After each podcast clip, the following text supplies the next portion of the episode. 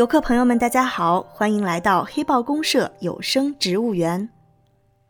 在中学的时候，相信大家都读到过一篇文章，题目叫做《合欢树》。这是当代著名作家史铁生的散文作品，表达了作者对母亲的怀念。下面让我们一起来欣赏这篇文章的几个片段。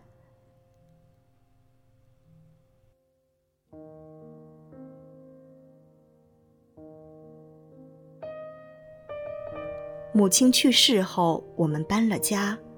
我很少再到母亲住过的那个小院儿去。小院儿在一个大院儿的镜里头。我偶尔摇车到大院儿去坐坐，但是不愿意去那个小院儿，推说手摇车进去不方便。院里的老太太们还都把我当儿孙看，尤其想到我又没了母亲，但都不说，光扯些闲话。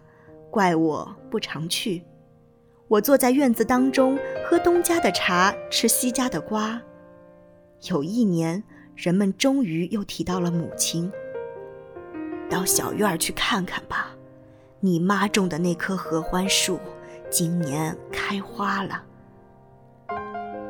我心里一阵抖，还是推说手摇车进出不太易。大伙儿就不再说，忙扯些别的。说起我们原来住的那个房子里，现在住了小两口，女的刚生了个儿子，孩子不哭不闹，光是瞪着眼睛看窗户上的树影。我没料到那棵树还活着。那年母亲到劳动局去给我找工作，回来时在路边挖了一棵刚出土的含羞草，以为是含羞草，种在花盆里长。竟是一棵合欢树。母亲从来喜欢这些东西，但当时心思全在别处。第二年，合欢树没有发芽，母亲叹息了一回，还不舍得扔掉，依然让它长在瓦盆里。第三年，合欢树却又长出了叶子，而且茂盛了。母亲高兴了很多天，以为那是个好兆头，常去侍弄它。不敢再大意。又过了一年，他把合欢树移出盆，栽在窗前的地上，有时念叨：“不知道这种树几年才开花。”再过一年，我们搬了家，悲痛弄得我们把那棵小树忘记了。与其在街上瞎逛，我想，不如就去看看那棵树吧。我也想再看看母亲住过的那间房。我老记着那儿还有个刚来到世上的孩子，不哭不闹，瞪着眼睛看树影。是那棵合欢树的影子吗？小院儿里只有那棵树。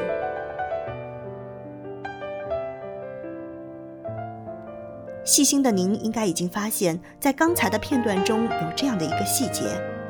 母亲从路边挖了一棵刚出土的含羞草，结果却长成了合欢树。含羞草和合欢树都是属于含羞草科，颇有相似之处。不同的是，它们一个是合欢属的，而另一个是含羞草属的。合欢属于落叶乔木，高可达十六米，树冠开展，树姿优美，在园林中有广泛的应用。合欢的小枝有棱角。嫩枝、花序和叶轴被绒毛或者短绒毛，托叶线状披针形，比小叶小，早落。叶片为二回羽状复叶，羽片四至十二对，栽培的有时候可以达到二十对。小叶十至三十对，线形至长圆形，向上偏斜。这些小叶片在白天伸展开，到了夜晚。